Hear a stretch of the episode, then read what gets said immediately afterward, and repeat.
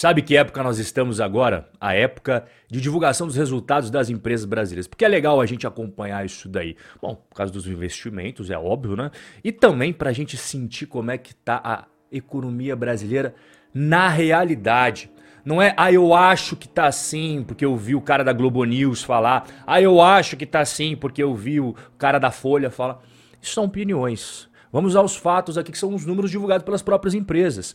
E quando a gente fala de empresas do Brasil, não tem como a gente deixar de fora uma das principais ali, né? que são os bancões.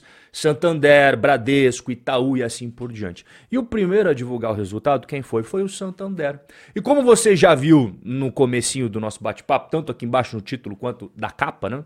O lucro do Santander, ele teve uma queda de 45% aí no segundo trimestre de 2023. 45% de que caramba, é bastante coisa, né? E se você voltar um pouquinho no primeiro trimestre desse ano de 2023, o resultado também já não tinha sido bom.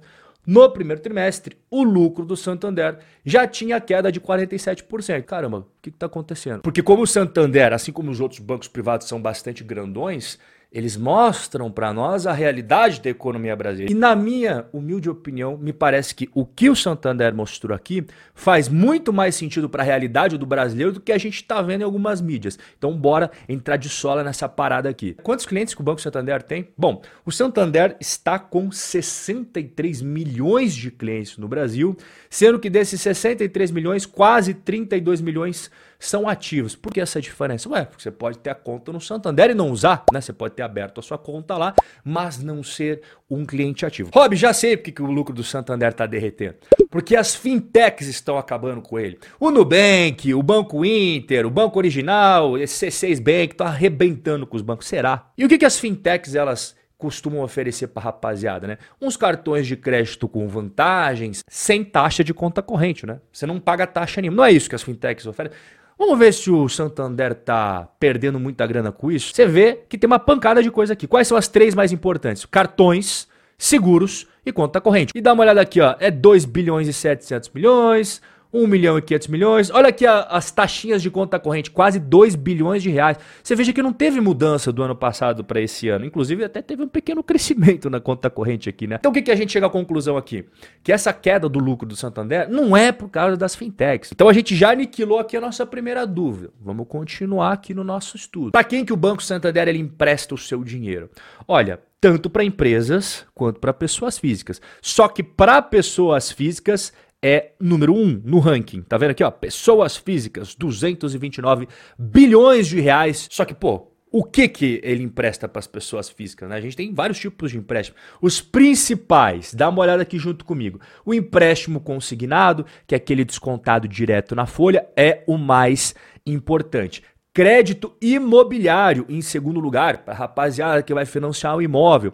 E em terceiro lugar, quase que juntinho ali, nós temos o crédito pessoal. Você vai no banco pegar dinheiro emprestado para você usar o dinheiro como você pretende utilizar, não tem uma restrição, né? Ah, tem que comprar o carro, ah, tem que comprar o imóvel. É o crédito pessoal. E nós temos o cartão de crédito, que eu nem preciso explicar o que é cartão de crédito, que você sabe muito bem. Tem gente que ganha 2 mil, tem gente que ganha 5 mil, tem gente que ganha 10 mil, tem gente que ganha 50 mil, né? É assim que funciona o Brasilzão. Então a carteira de crédito, ela é dividida por segmentos. Quanto mais próximo ali do início do alfabeto, melhor a qualidade daquele cliente, ou seja, provavelmente ele não vai dar problema. Quanto mais para baixo do alfabeto, significa que aqueles empréstimos, eles podem eventualmente dar problema, porque é o cara que tem menos condição. Mas quais empréstimos estão dando problema e quanto que eles estão dando problema? Antes de eu explicar para você tintim por tintim, vou fazer o convite. Dia 8 ou dia 14 de agosto, tá vendo aqui o primeiro link da descrição? Nosso evento sobre renda passiva, para ter mais tranquilidade, tá? Botar a cabeça no travesseiro e dormir bem à noite. O que faz você ter essa tranquilidade é justamente conhecimento. Igual a gente está conversando aqui hoje. Santander é uma ação? É uma ação. Mas nós vamos falar fundos imobiliários, fiagros, finfras, renda fixa. Beleza? Então, primeiro link aqui embaixo na descrição. Bora voltar aqui para o Santander. Empréstimos que podem dar problema. As chamadas provisões para devedores duvidosos. O PDD. As despesas de PDD aumentaram 25%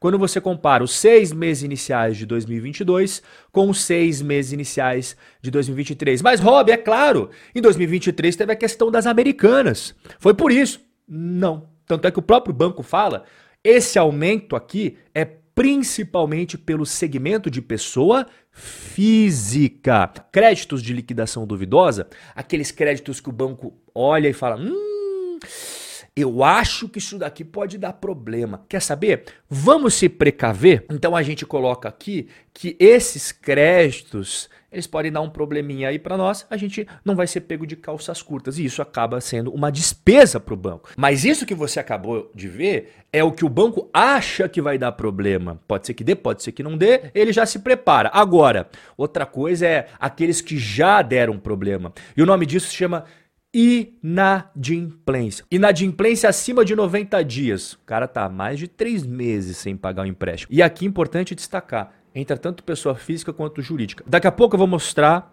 os números específicos da pessoa física e jurídica para você. Olha aqui, era 2,9% em 2022, agora passou para 3,3%. Aumentou a inadimplência para aqueles caras que estão devendo há mais de 3 meses. A inadimplência acima de 60 dias também aumentou. Ó. Era 3,6%, passou para 4,1%. Tá vendo que tá tudo aumentando a inadimplência aqui, né? A inadimplência acima de 90 dias, que é aquela mais grave.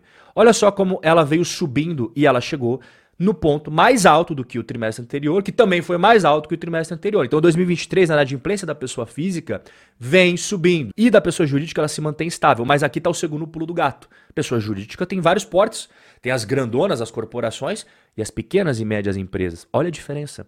A pequena média empresa foi para 4,1%. Então, como quando você soma as grandes corporações, as pequenas tal, fica nesse número que parece bem pequenininho. E é mesmo, 1,4%. Agora, quando você separa as pequenas e médias, elas estão sofrendo mais. E tá aqui a prova para você. Então, qual que é o veredito aqui do caso Santander? É culpa das fintechs? Não, não é culpa das fintechs. Eu mostrei para você que isso não está afetando o Santander. Isso aí a gente já aniquilou, viu que não é esse problema. O problema aqui, as pessoas físicas. Não são as grandes corporações, as grandes empresas. É a pessoa física que não está conseguindo pagar direito o cartão de crédito. É a pessoa física que não está conseguindo pagar direito o seu empréstimo pessoal. É a pequena e média empresa que não está conseguindo pagar direito os seus empréstimos junto com o Santander. E isso conecta perfeitamente com tudo que a gente vem conversando aqui, porque nós temos Brasis distintos. O Brasil que a gente vê passar na mídia tradicional, que Tá indo muito bem, maravilhoso. E o Brasil que a gente vê aqui através dos números fornecidos pelos próprios bancos,